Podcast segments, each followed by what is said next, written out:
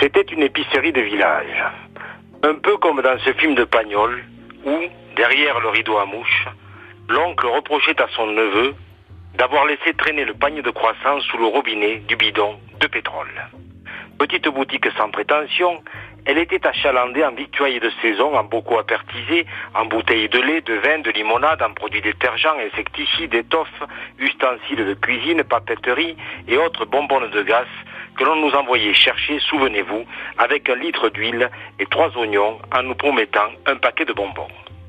Un peu plus loin, d'autres s'arrêtaient à la boulangerie, au bureau de tabac, à la petite station de service.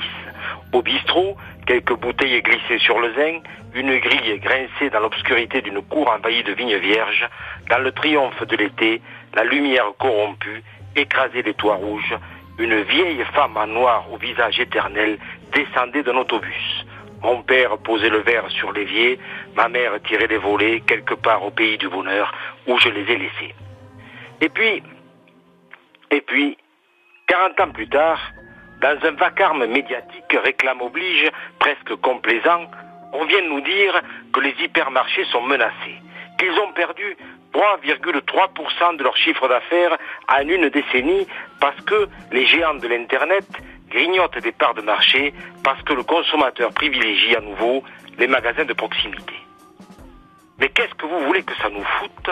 si la grande distribution va mal? Oui, qu'est-ce que vous voulez que ça nous foute si quelques multimilliardaires perdent un peu d'argent alors qu'ils ont fait disparaître des milliers de petits commerçants alors que leur hégémonie a ruiné des millions de paysans, en laissant derrière eux des rues désertes,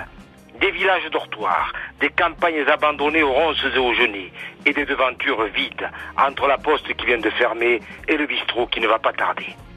Souvenez-vous, souvenez-vous, il y avait des épiciers, des cafetiers, des buralistes, des charcutiers, des poissonniers, des paysans, des boulangers, des garagistes